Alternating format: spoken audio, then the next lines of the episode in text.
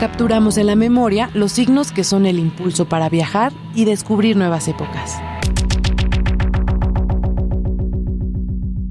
Signos FM.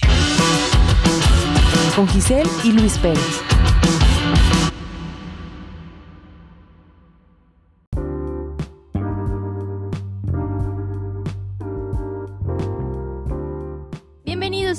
A un nuevo episodio de Signos FM dedicado a explorar por las ideas del Festival Marvin y que una vez más, gracias al Festival Marvin, nos unimos casi 7.000 kilómetros a la distancia con Santiago Motorizado, que será parte del festival. En esta ocasión, ya no platicándonos sobre la síntesis O'Connor con El mató a un policía motorizado, sino en una nueva faceta que nos encanta, que vamos a estar explorando a través del Festival Marvin. Y para que nos cuente un poco más de lo que nos tiene preparado, lo tenemos de visita en este episodio de Signos FM. ¿Cómo estás, Santi? Bienvenido. Bueno, muy bien. Qué gusto, qué gusto escucharte una vez más. Pensando en, el último contacto que tuvimos acá fue sobre la nueva dimensión, ese eh, show especial que prepararon para, eh, para México y que fue una verdadera joya porque nos, nos divertimos mucho viéndolos actuar, cosa que no, no habíamos visto como ese otro lado de mató a un policía motorizado y toda esa historia que nos fueron contando con, con esa travesía en, el avión, cómo fue aterrizar las ideas de lo que iba a ser ese show virtual para México y, pensar en, en la actuación para ustedes. Bueno, la verdad que primero que nada teníamos ganas de, hacer, obviamente hacer algo especial, algo diferente, que era lo que planteaban los, los irrepetibles, este, ese ciclo de shows. Eh, y, después un poco tratar de divertirnos, un, momento. Era como esa especie de, esa ficción con la que abre y cierra el especial, nos hacía acordar un poco a las esas pequeñas ficciones que abren y cierran los, los shows de stand-up, de comedia este, en este caso en el medio un show, un concierto nosotros tocando.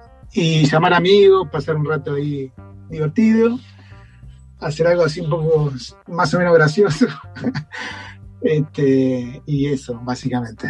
No sé, eh, las ideas empezaron a salir a partir de la idea de, la nueva dimensión, de jugar un poco a, la serie Lost, Perdidos, este, algo así, ¿no? De pasar nosotros a otra dimensión y, hacer algo, algo con eso. No sé, salió de eso, más o menos. Y era también necesario, ¿no? Como que diciembre ya era un, un mes en el cual ya queremos que terminara 2020, sí o sí. Eh, necesitamos como ese también ese grado de conexión con la música y ustedes le dieron como ese, ese otro sentido, ¿no? Otra, otra dimensión, como bien se llamaba ese acto irrepetible e incluso verlos, pues eso, divertirse, reír, por ahí Pablo y, y, Agus como que en algún momento no se aguantaron la risa cuando estaban como en medio de, la crisis en el avión y nos daba como esa conexión que necesitábamos con el humor, que también es parte de este universo del Mató. Sí, sí, nos, interesa mucho, nos interesa mucho la comedia, el humor como espectadores, después como protagonistas de eso no sé cuán buenos somos, seguramente no muy, no muy, no muy buenos, pero ya es gracioso que estar intentándolo ya genera este, gracia, me parece. Pero bueno, salió algo ahí más o menos divertido, me parece. Sí, y cumplieron, cumplieron esa, esa, esa idea de, hacer un acto irrepetible para México. Y, después de, bueno, ese, ese acto eh, aterrizaban en la República de los Niños ahí de La Plata y que eso también era como el otro escenario donde te veíamos para cerrar el, el año con el Festival Capital. Y, y, ese show que era pues era verte a ti con tu voz, con tu guitarra, alguien más acompañándote en los teclados en algunas canciones, pero era como encarar el escenario eh, tú solo, ¿no? ¿Cómo fue esa sensación y, la selección de canciones que también nos habla mucho de esas influencias y lo que estás escuchando en estos días?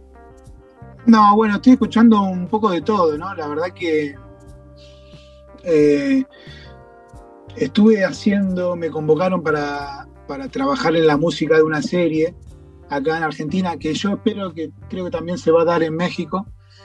Y, y la música es una como una recorrida musical en los capítulos muy urbana que recorre un montón de géneros, desde música folclórica argentina, pasando por cumbia, por rock, tango, y tuve que sumergirme un poco en todo eso de lo cual la mayoría de las cosas eran bastante ajenas a mí, aprender un poco de los géneros, entender los formatos, y estuve escuchando mucho de eso, ¿no? Eh, básicamente eso que te dije, ¿no? Y, últimamente la última canción que hice es un tango y estoy, ahora me quedé con eso, con el tango, escuchando mucho tango, que es un arte que quedó un poco en el tiempo, obviamente perdura porque es una característica muy arraigada a la cultura de Buenos Aires, Argentina.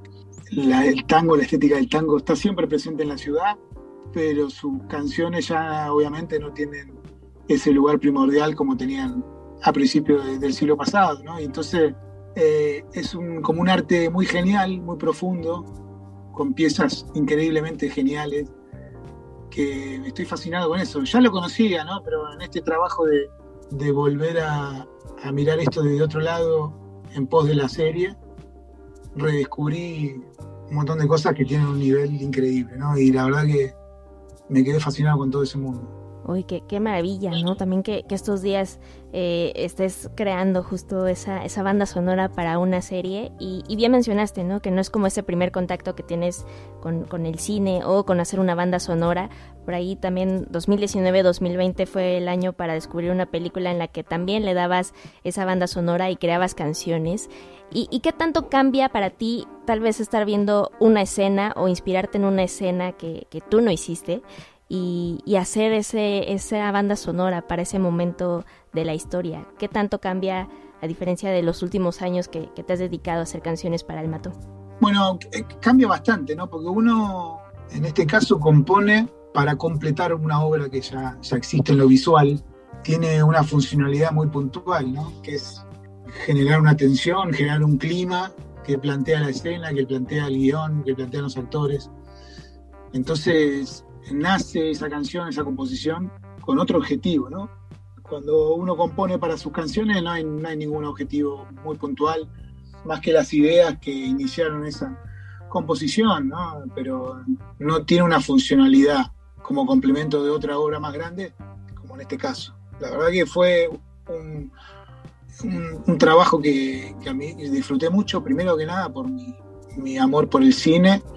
Era un sueño que siempre tuve hacer la banda sonora de una película y gracias a Fernando Salem, el director de La muerte no existe, el amor tampoco, que me invitó a participar, que confió en mí, pude cumplirlo, pude cumplir mi sueño. La verdad que mucho de, lo que sucedió ahí es gracias a él, a, sus indicaciones, a su conocimiento, a que tenía muy claro lo que quería también para, para cada momento de, la película. Y, y, eso obviamente ayudó un montón a que el trabajo fluya más. Después también eso me sirvió como base para poder encarar esta serie que estoy haciendo ahora. Es un trabajo mucho más extenso, más complejo, más variado a nivel sonoro, pero que sucede de la misma manera, ¿no? las composiciones nacen para completar otra cosa, ¿no? Y, también está buenísimo, ¿no? Porque sirve como una especie de disparador creativo. La verdad que en, la cuarentena del año pasado tuve un bache ahí a, nivel creativo, en los primeros meses, y después cuando surgió esto de, de hacer la música para esta serie, me empezaron a pasar un montón de ideas en muy poco tiempo, rápido, y que me gustaban, ¿no? Entonces, eh, la verdad que siempre el disparador creativo, sea cual sea, en este caso algo que a mí me apasiona mucho, como la serie, como la televisión o, o el cine, mejor aún todavía. Totalmente. Y, eso, ¿no? Qué bueno que, se están cumpliendo esos sueños que empezó a través de, una banda sonora para una película, ahora para una serie. Ya nos dejaste con la intriga de a qué serie estarás dándole pues esa, esa música y ojalá lo descubramos muy pronto, ¿no? Por todo lo que, lo que representa también escucharte a ti como creativo y como músico dentro de otro, otro universo, ¿no? Y, y que dentro de esos sueños cumplidos también ver ese regreso a los escenarios allá en Buenos Aires, ver eh, conciertos en Córdoba, incluso ese concierto que te aventaste en Montevideo, desde acá, desde México, nos daba una envidia total, pero nos daba como esa esperanza de que poco a poco se podría regresar a, estos conciertos ya con la gente ahí presencial, con todas las medidas de seguridad. ¿Cómo fue para ti ese regreso al, al escenario y volver a vibrar como, como nunca antes lo habíamos valorado, ¿no?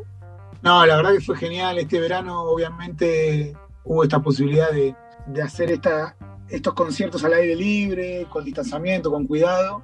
Y fue volver a conectarse con el público, volver a estar arriba del escenario cantando.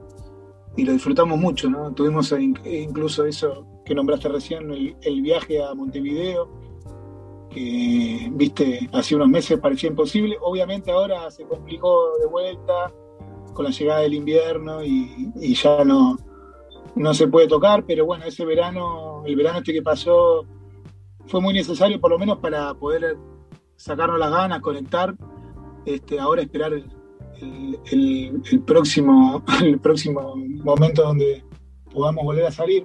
Pero sí, sí, incluso tenía un viaje planeado a México que se tuvo que suspender porque era para estos días, se volvieron a cerrar un poco las fronteras y se complicó todo, pero, pero ojalá lo podamos reprogramar pronto. Eh, podría tocar allá. Y, pero bueno, mientras tenemos el Marvin, que también es una forma de conectarnos, aunque sea online, de un momento musical para nosotros como músicos, para la gente que le interese escuchar. Y bueno, sí, tenemos esta, esta conexión con el Marvin. Y, antes de, llegar a ese punto y conocer un poco más de, lo que nos tienes preparado, eh, ahora te que mencionaste el viaje a Montevideo, al fin también se hizo realidad esa colaboración con, con Niña Lobo y nos emocionaba la idea de, de que estuvieras ahí, ¿no? Apoyando a este proyecto de Montevideo, que comparten como esa sonoridad, esa esencia, y, cómo fue crear esta conexión con ellas y que fueras parte de una de sus canciones. No, fue todo también, viste, muy, muy loco porque sucedió todo en la cuarentena. Yo me hice muy fan de Niña Lobo el, el, año pasado, este, las conocía de nombre, no había escuchado, es una banda nueva, ¿no?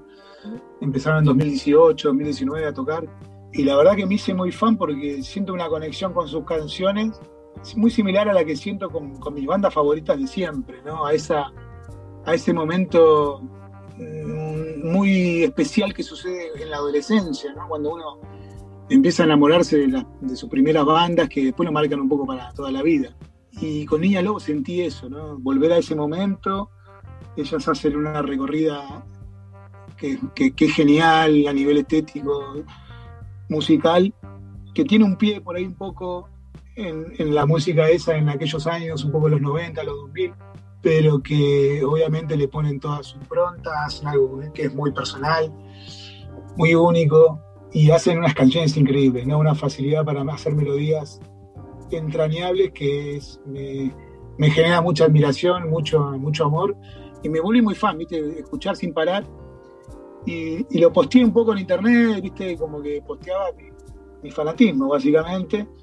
Hice un cover un día, grabé con la guitarra una canción y las chicas a partir de eso se conectaron conmigo, empezamos a charlar toda distancia y salió la posibilidad de, grabar una canción juntos, que, también, sin conocernos, ¿no? Personalmente, todo hablando por, por WhatsApp, salió yo obviamente encantado, feliz de la vida, la grabamos, la pudimos publicar y después en este verano que pude, ir a tocar a Montevideo, la pudimos tocar en vivo juntos. Nos conocimos ese día, nos vimos las caras así en persona por primera vez y esa misma noche tocamos juntos. Para mí fue algo increíble, mágico fue, una maravilla. Nosotros igual a la distancia viéndolo, pero nos daba esa, esa alegría de verlos ahí tocando, darle vida por primera vez a esa canción en directo y que se convirtiera justo en eso, ¿no? Creemos que, que Niña Lobo también tiene esta esencia eh, de lo que ustedes han creado a través de esta movida con las bandas de Laptra, no sé, como que incluso podrían ser las herederas, ¿no? De esa movida que, que han ustedes construido desde La Plata, desde Buenos Aires y bueno, ahora yendo hacia otros puntos como Montevideo y no, descartamos la idea de, Latinoamérica, ¿no? También encontrar en algún momento esos herederos de, lo que han hecho ustedes a través de la música. Así que nos, nos encantaba que ese también fuera el cierre del 2020 y, ahora sí, aterrizando al Festival Marvin, eh, pues estarás, eh, bueno, se, anuncia como Santiago Motorizado, ¿no? Es también esta otra faceta en la que encarabas este verano tocando tú y, más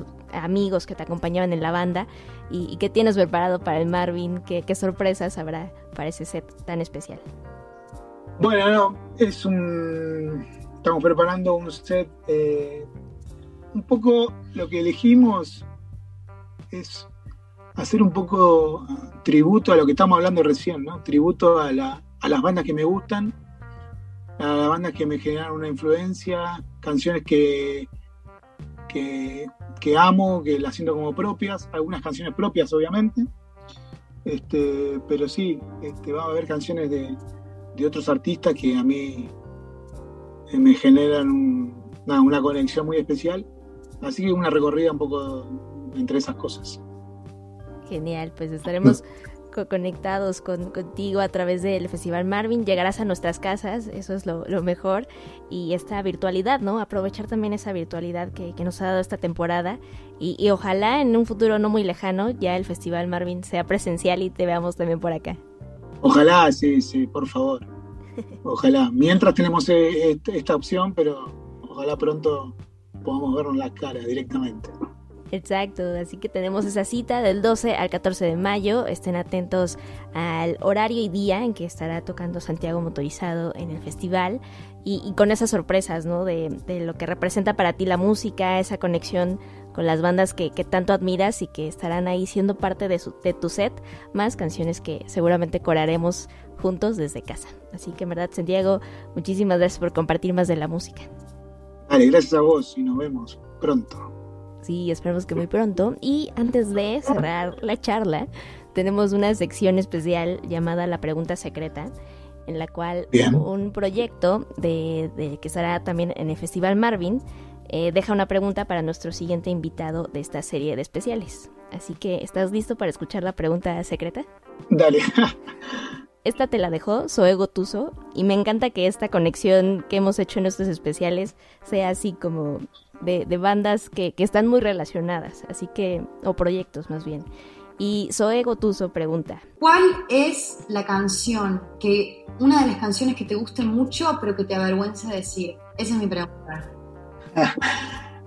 Bien, una canción que, la verdad que con el tiempo perdí la vergüenza total, absoluta, pero últimamente para, para la música de esta serie estuve escuchando mucha cumbia de todo tipo, ¿no? Acá en la Argentina se divide entre la cumbia, hay cumbia que es más respetable que otra, pero estuve escuchando unas canciones de Ráfaga, ahora no me acuerdo el nombre de la canción, pero estuve escuchando mucho Ráfaga y me pareció genial todo. Lo estuve analizando desde otro lado y me parecen canciones muy buenas, así que mis fans rockeros quizás se sientan avergonzados, pero yo lo digo sin vergüenza. Aguante Ráfaga. Incluso no nos sorprendería un cover en ese set para el Festival Marvin. Estaría. Yo solo doy ideas. bien, bien, bien. No sé, no sé si lleguemos. Es muy, es muy bueno. No sé si estamos a la altura. Perfecto, muchísimas gracias Santiago y pues nos vemos en el Festival Marvin del 12 al 14 de mayo y sigan al pendiente a través de Signos FM de lo que nos espera, espera en este festival virtual.